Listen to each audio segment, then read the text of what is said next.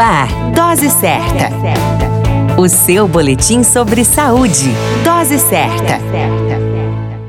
Olá, eu sou Júlio Cazé, médico de família e comunidade, e esse é o Dose Certa, seu boletim diário de notícias sobre saúde. E o tema de hoje é Reforma Psiquiátrica Brasileira. A reforma psiquiátrica brasileira é um movimento sociopolítico que vem ocorrendo no âmbito de saúde pública em uma legislação em saúde mental iniciada no ano de 1990 a partir da Declaração de Caracas na Venezuela. A reforma psiquiátrica ficou conhecida no Brasil como uma crítica ao modo de pensar daqueles que marginalizavam e maltratavam as pessoas em sofrimento mental. Ela prevê um tratamento através da ótica dos direitos humanos, valorizando o indivíduo no âmbito social. Nas últimas décadas, os hospitais psiquiátricos deixaram de constituir a base do sistema assistencial, cedendo terreno a uma rede de serviços fora dos hospitais, de crescente complexidade visando a desconstrução do modelo até então vigente. A internação psiquiátrica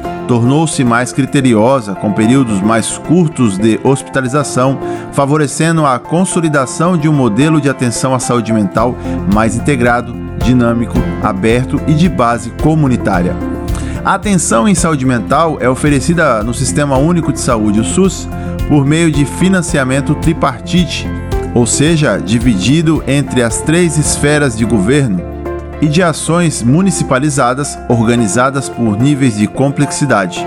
A rede de cuidados em saúde mental, crack, álcool e outras drogas foi pactuada em julho de 2011 como parte das discussões de implantação do decreto 7508 de 28 de junho de 2011 e prevê, a partir da Política Nacional de Saúde Mental, os Centros de Atenção Psicossocial, CAPS, os serviços residenciais terapêuticos, os centros de convivência e cultura, as unidades de acolhimento e os leitos de atenção integral em hospitais gerais. Uma curiosidade: os tratamentos utilizados nos manicômios do século XIX incluíam o coma induzido, a eletroconvulsivoterapia e a lobotomia. Foi somente na primeira metade do século XX a partir de 1950 que essa situação começou a mudar, com o advento da psicofarmacologia e a instituição de medicamentos específicos para tratar as pessoas com sofrimento mental.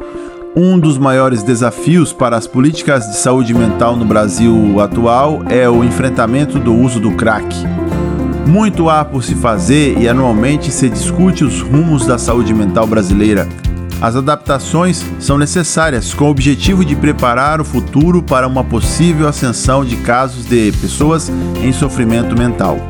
Que nós possamos refletir, definir e fazer parte da evolução da saúde mental brasileira em uma reforma psiquiátrica que ainda acontece. Referência: artigos relacionados ao tema em saúde mental dispostos em plataformas digitais. Nesse boletim, falamos sobre reforma psiquiátrica no Brasil. A qualquer momento retornamos com mais informações.